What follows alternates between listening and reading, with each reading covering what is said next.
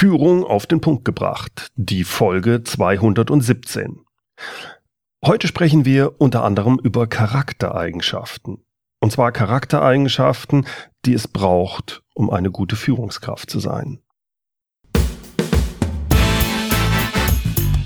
Willkommen zum Podcast Führung auf den Punkt gebracht. Inspiration, Tipps und Impulse für Führungskräfte, Manager und Unternehmer. Guten Tag und herzlich willkommen. Mein Name ist Bernd Gerob, ich bin Geschäftsführer-Coach in Aachen und Gründer der Online-Leadership-Plattform. Vor kurzem hat mich Michael Ebert für seinen Podcast Dein Weg zur Champions League interviewt. Er hat mir viele interessante Fragen gestellt. Mehr als eine Stunde lang haben wir uns über verschiedene Themen rund um Führung und Unternehmertum unterhalten. Ich verlinke die hörenswerte Episode wie auch den Link zu seinem Podcast in den Show Notes. In der heutigen Folge können Sie einen kleinen Ausschnitt daraus hören.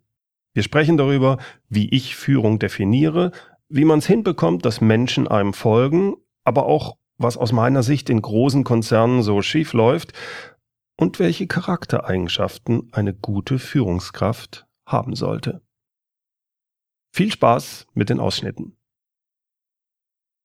Wie definierst du für dich das Wort Führung, damit wir hier alle von der gleichen Sprache sprechen?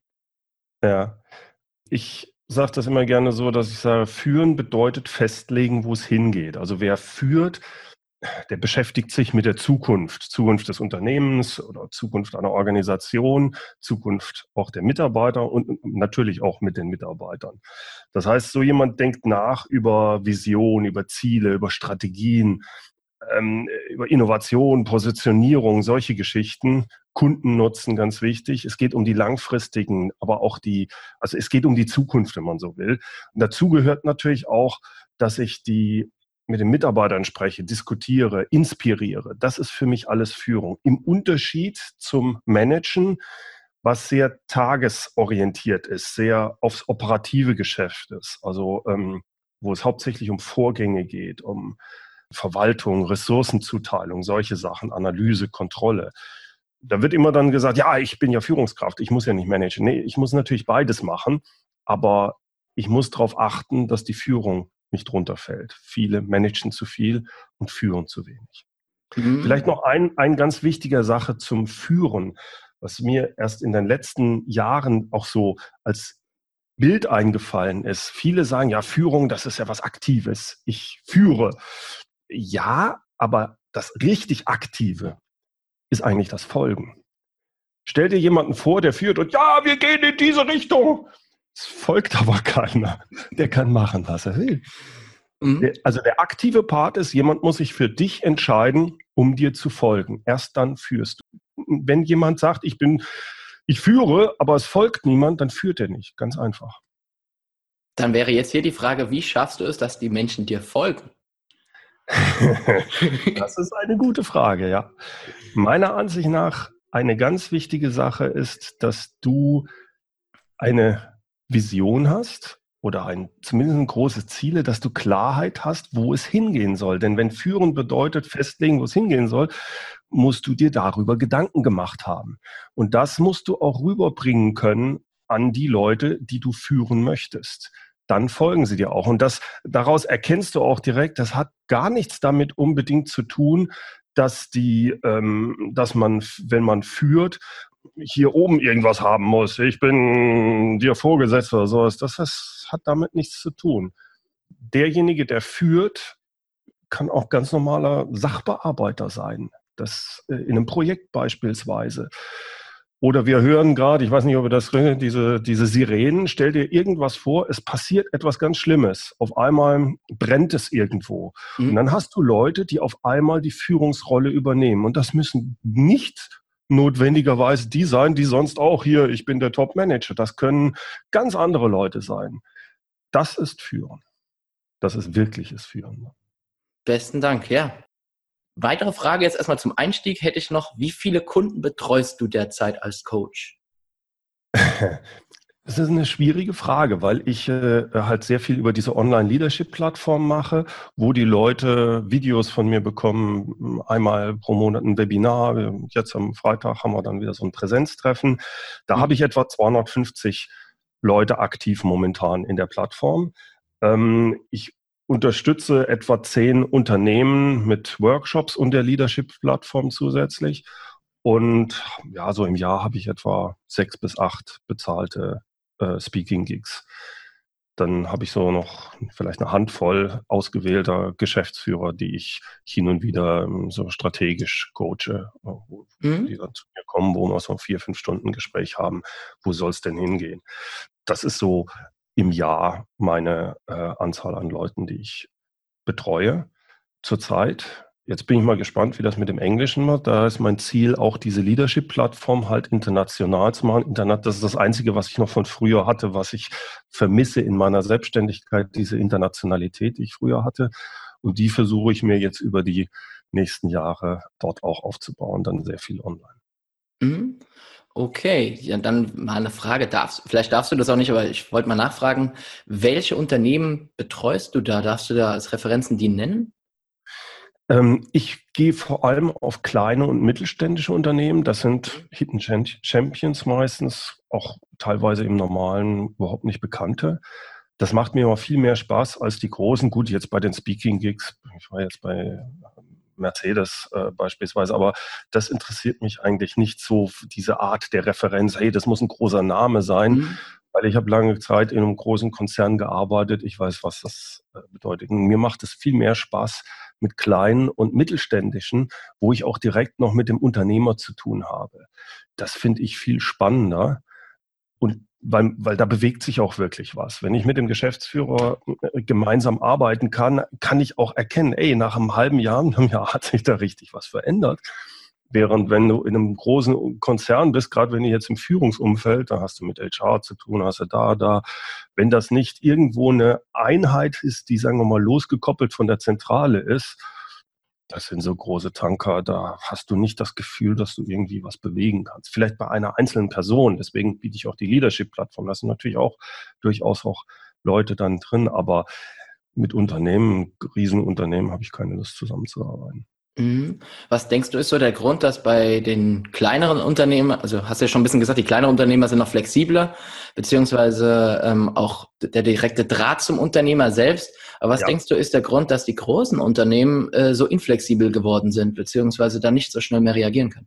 Naja, das ist ja auch eine Stärke eines großen Unternehmens. Die haben einen Geschäftsmodell herausgefunden, womit sie richtig groß skalieren konnten. Und da fokussieren sie entsprechend drauf. Das ist die eine Geschichte. Also das ist nachvollziehbar in bestimmten Bereichen, mhm. dass ein Riesenunternehmen langsamer wird.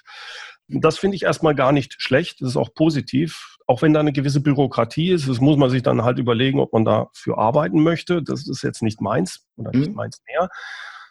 Aber was ich schwieriger finde, was ich viel kritischer finde bei großen Unternehmen, ist, dass die meisten großen Unternehmen ja nicht mehr einen wirklichen Unternehmer haben. Auch nicht mal einen wirklichen Inhaber mehr, der es verdient, Inhaber genannt zu werden.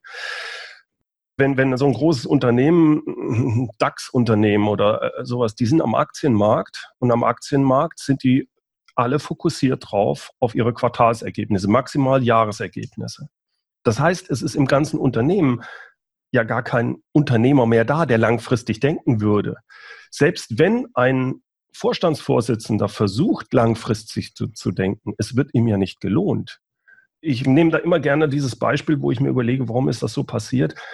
Die äh, Firma Kodak war äh, 1990 haben die fast 20 Milliarden Umsatz im analogen äh, Geschäft gemacht, mhm. Fotoapparat. Die waren aber auch gleichzeitig die, die 1975 die erste Digitalkamera hergestellt haben. Aber trotzdem haben sie nicht den Sprung in die Digitaltechnik hingekriegt. Jetzt könnte man sagen, ja, die waren aber dumm. Das war doch offensichtlich. Nein, die waren nicht dumm.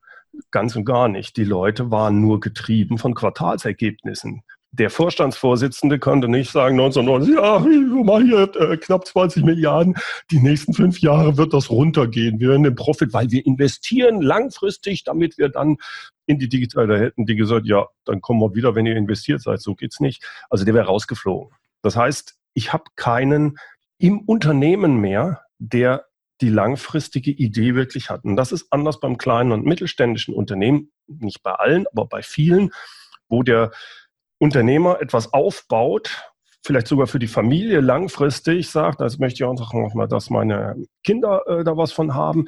Und der sagt, gut, dann ist halt die nächsten zwei, drei Jahre, wir werden überleben, wir werden den Profit aber jetzt nicht maximieren. Aber dafür in drei, vier Jahren geht hier die Post ab, weil ich habe das verstanden. Wir investieren in diese Technologie und dann geht's ab. Das kriegt ein großes Unternehmen, wenn überhaupt, glaube ich, nur sehr, sehr schwer hin, weil es gar nicht diesen langfristigen Atem hat, weil keiner mehr da ist, der, äh, selbst wenn derjenige, wie schon gesagt, ein Vertragsvorstand das sehen würde, er wird abgestraft von den Aktionären, die nur auf den Profit aussehen. Das eigentliche Warum der Firma interessiert ihn nicht. Mhm. Das ist meine Einschätzung, weshalb das so ist. Vielleicht tue ich den manchen damit weh, aber ich glaube, in 90 Prozent der Fälle trifft es zu. Ja, also wie du es ja schon schön sagst, der Unterschied liegt wahrscheinlich auch einfach in der Fokussierung. Auf was fokussiere ich mich? Fokussiere ja. ich mich auf eine langfristige Vision und versuche diese Vision, wie du es so schön gesagt hast, zu führen, dass die Vision bei den Mitarbeitern ankommt? Ja. Oder führe ich in die Richtung, ja, wir müssen monetäre Ziele erreichen im Quartal, im Halbjahr oder im Jahr? Exakt, genau. Was sind so deiner Meinung nach so die drei bis fünf wichtigsten Charaktereigenschaften, die eine sehr gute Führungsperson auszeichnet? Da müssen wir, glaube ich, ein bisschen unterscheiden zwischen wirklichen Charaktereigenschaften und Fähigkeiten. Mhm. Charaktereigenschaften, wenn ich da mal erst drauf eingehe, würde ich sagen Mut. Ich brauche ein gewisses Maß an Unabhängigkeit im Denken und Handeln, bis dahin, dass ich, wenn ich an angestellte Führungskraft sage, nein, das sind meine Werte, das ist ganz wichtig.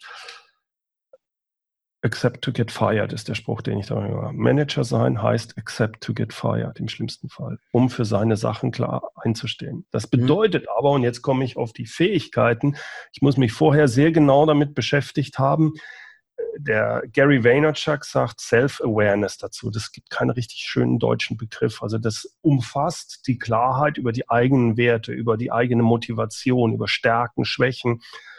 Und da ganz klar zu sein, was ist mir wirklich wichtig, wo kann ich Kompromisse machen. Aber an bestimmten Sachen mache ich keine Kompromisse. Und das ist eigentlich dieses Maß an Unabhängigkeit und das bedeutet Mut zu haben, weil ich habe natürlich Angst, vielleicht meinen Job zu verlieren, Angst, irgendwie blöd dazustehen, la la la. Das mhm. ist eine Grundvoraussetzung oder eine Charaktereigenschaft, an der eine Führungskraft, äh, eine, die eine Führungskraft braucht, wenn sie wirklich gut sein will und auch authentisch konsequent rüberkommen will. Und das sollte sie. Das ist das Zweite eigentlich, diese Integrität und Glaubwürdigkeit. Mhm. Der dritte ist Empathie. Denn wenn ich nicht weiß, wie meine Leute, die ich führen soll, fühlen, wenn ich nicht dieses, diese Art Empathie mitbringe, kriege ich es auch nicht hin, dass die mir wirklich folgen. Folgen mir sonst unter Umständen auch aus den falschen Gründen. Ich muss die da abholen, wo die auch emotional sind, um sie inspirieren zu können. Und du hast gesagt, so drei bis fünf, ich gebe ja noch, sagen wir, den vierten, das wäre für mich Durchhaltevermögen, äh, so Beharrlichkeit.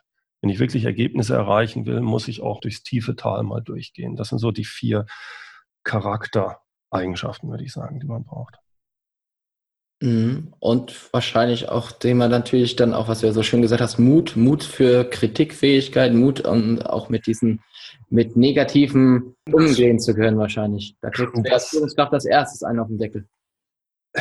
Von oben ja, dann. Das, das, das gehört für mich auch zu sowas wie Integrität, dass mhm. ich natürlich auch hinterfrage. Deswegen, aber das sind so Sachen, die, deswegen tue ich mir da so ein bisschen schwer mit Charaktereigenschaften. Das sind auch Fähigkeiten, die ich lernen kann. Mhm. Also die Fähigkeit, über sich selbst zu reflektieren, Feedback anzunehmen, äh, ja auch so zum Beispiel Visionen und Ziele verfolgen zu können. Da sagt er, ich weiß gar nicht, das, das sind auch Sachen, die man sich aneignen kann auch andere begeistern und inspirieren kann ich lernen, wenn ich empathisch bin. Wenn ich nicht empathisch bin, kann ich das nicht lernen. Also deswegen mache ich da die Unterscheidung zwischen Fähigkeiten und Charaktereigenschaften.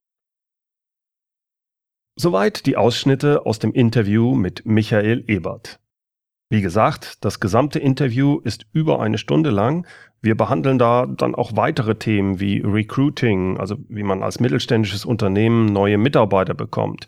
Wir sprechen über Startups, über Gehälter und Gehaltsstrukturen, unterhalten uns über die drei wichtigsten Aufgaben einer Führungskraft und den Zusammenhang zwischen Selbstvertrauen und Führungsfähigkeit.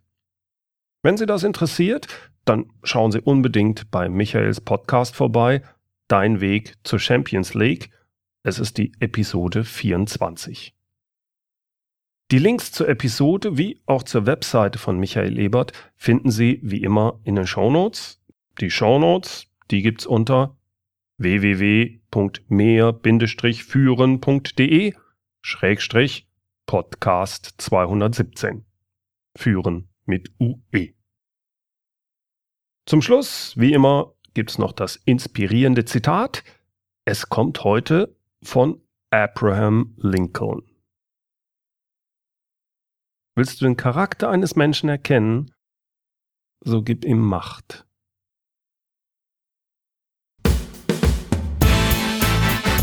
Herzlichen Dank fürs Zuhören. Mein Name ist Bernd Gerob und ich freue mich, wenn Sie demnächst wieder reinhören, wenn es heißt Führung auf den Punkt gebracht. Inspiration, Tipps und Impulse für Führungskräfte, Manager und Unternehmer.